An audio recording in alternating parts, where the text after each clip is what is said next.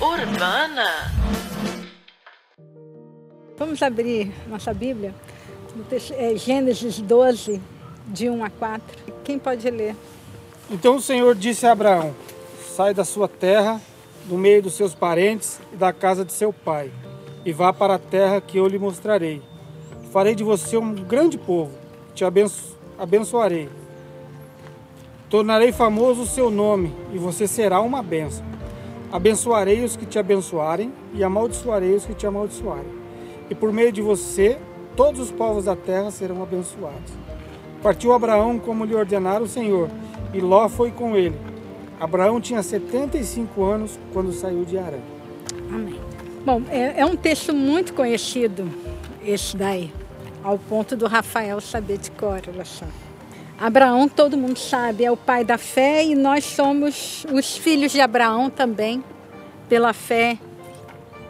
Ele, fé na promessa, nós, fé em Jesus Cristo, como Senhor, Salvador, aquele que morreu na cruz por nós, ressuscitou e nos deu perdão dos pecados. Até a todos os que o conheceram, ele deu-lhes o poder de serem feitos filhos de Deus. E por isso nós somos filhos de Abraão também. Abraão era da terra de Ur nessa época, é um lugar, uma cidade grande. Ele provavelmente era um homem, um homem rico, dá para perceber pelo texto, porque o que ele leva com ele é considerável, né? Uma fortuna considerável, ainda que ele tenha deixado bastante coisa para trás.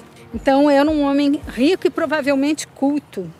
E aí Deus vai no meio de um, de um povo pagão, chama um casal um casal já de uma certa idade, porque ele tinha 75 anos na época, não era nenhum garotão desbravando o mundo, muito pelo contrário, era um homem é, já idoso com a sua mulher e saem os dois em resposta ao chamado de Deus para a vida dele. Ele foi chamado para deixar tudo o que ele tinha, sem saber, sem ter qualquer informação acerca do local para onde ele iria. Estava sendo enviado.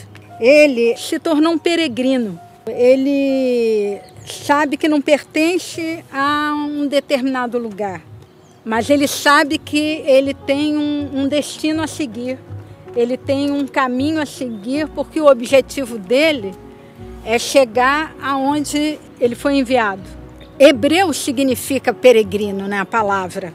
E o, o apóstolo Paulo nos exorta a sermos peregrinos, reafirma a realidade de que nós somos peregrinos e por isso nos desafia, nos exorta, nos estimula a suportarmos as dificuldades, porque eles sabem a quem pertencem e devem seguir adiante para o destino que Deus reservou, nos reservou.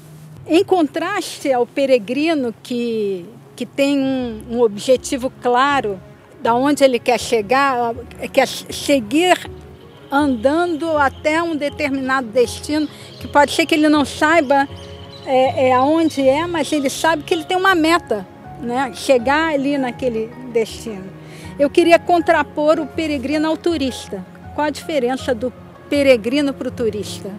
O turista, enquanto o, turi, o turista está valorizando a viagem, o desfrutar.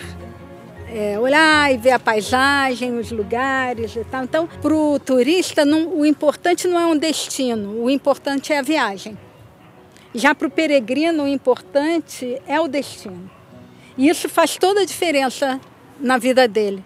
Faz toda a diferença nessa caminhada que ele vai fazer. Para o turista, se um lugar não agrada, se um lugar, se as pessoas não satisfazem e tal, ele arruma as coisas dele e vai embora. O peregrino não, ele continua seguindo o trajeto que está proposto para ele. O peregrino, ele não pensa em voltar atrás. Já o turista, ele vai, volta e sempre retorna ao local da onde ele saiu. Então é uma coisa assim de desfrutar realmente enquanto peregrino tem uma meta. o peregrino aprende a confiar e a depender da providência divina. Enquanto o turista, ele faz todo um planejamento, pelo menos, é normal que ele faça um planejamento da sua viagem, avalie gastos, avalie locais aonde ele vai parar. O peregrino, não, ele ele está na dependência da direção que Deus vai dar a ele.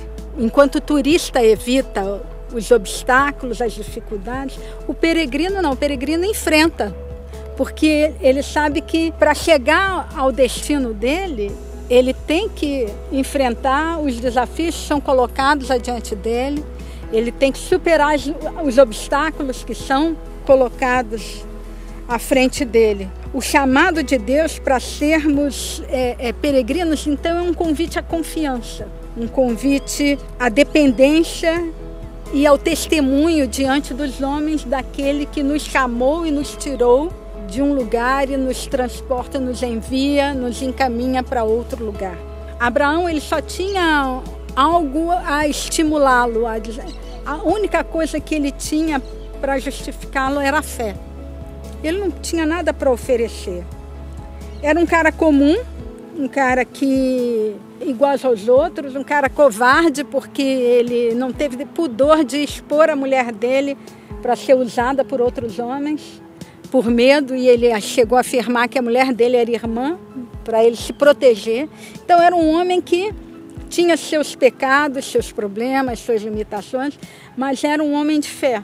E foi isso que o justificou. E ele foi chamado e enviado para ser uma bênção e não simplesmente viver à procura da bênção. E essa é outra diferença que a gente pode perceber na vida do peregrino, é que ele, ele não fica passivamente esperando que as coisas venham a ele. O peregrino vai em busca daqueles a quem ele pode abençoar. É, a, é outra diferença que a gente pode identificar. É um convite que Deus nos faz quando nos chama, nos convida a sermos peregrinos, é um convite para ir curar as pessoas, a ir orar pelas pessoas, a ir abençoar as pessoas. E a conversão provoca esse movimento de ir. Jesus é, nos envia ir por todo mundo e pregar o evangelho a toda criatura. Então nós somos enviados para ir pregar o evangelho e abençoar as pessoas. Então, ao sermos é, enviados para ser uma bênção, isso envolve estar com pessoas, ouvir as pessoas e, através do poder do Espírito Santo, transmitir vida. É o contrário do passivo que fica parado no mesmo lugar, que espera que as bênçãos venham em sua direção, espera que a palavra venha à sua direção e, e, e, quando ele não percebe que na verdade a felicidade está exatamente em, em abençoar as pessoas, em promover a alegria, a felicidade nas outras pessoas. A plena realização da gente está em servir e não em ser servido. Nesse texto a gente pode perceber três coisas muito interessantes que ele tem. Primeiro deles, que o chamado de Deus envolve a gente sair e a gente deixar coisas. A gente se desalojar de um lugar e a gente sair deixando as coisas para trás. Deixando é, família, deixando a cultura, deixando nossos bens. E a gente sai tão somente com aquilo que a gente pode carregar. A gente abandona a segurança do nosso local de muitas vezes local de nascimento, que a gente conhece bem, que a gente tem uma relação de segurança, que a gente conhece as pessoas que estão ali, mas é necessário a gente abrir mão daquilo que é conhecido, daquilo que nos fortalece para responder ao desafio do chamado de Deus. Só assim a gente pode entender é, o propósito de Deus para a nossa vida, quando a gente se se desaloja, né? se desvencilha daquilo que nos prende e vai em direção ou em resposta ao chamado dele para onde ele quiser nos, nos enviar. Uma outra coisa que, que chama atenção nesse texto é que a graça está presente o tempo todo. Se a gente for perceber no texto, no versículo 2, vamos dar uma olhada só. Todo processo é iniciativa de Deus. É Deus que realiza tudo. Abraão apenas obedece pela fé. Então, farei de você um grande povo, o abençoarei, tornarei famoso o seu nome, e você será uma bênção. Abençoarei os que abençoarem, amaldiçoarei os que amaldiçoarem. Então, todo o processo, a iniciativa parte de Deus, o sucesso da empreitada parte de Deus, o controle na trajetória, no caminho, na peregrinação é de Deus. Tudo procede de Deus. Cabe a nós que tão somente começar a caminhada e ir, nos desvencilhando daquilo que, que nos prende, que nos limita, que nos controla. Por último, a gente pode ver que todo chamado pessoal implica em resultados ou consequências que envolvem pessoas que estão muito além do nosso controle. Tem dimensões, assim, implicações globais, vamos dizer. Por isso que eu disse que tinha relação com o que o Evandro estava falando em relação aos, aos podcasts, né?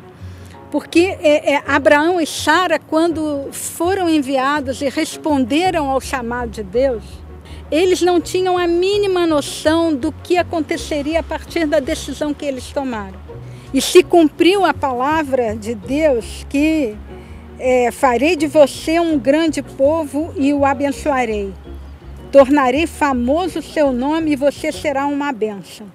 Então, é, o chamado e a resposta a esse chamado que cada um de nós toma quando decide seguir a Jesus tem implicações que a gente não tem o controle. Se a gente for olhar a naturalidade de cada um de nós aqui, a gente vai ver que é, tem representantes de várias partes do país aqui.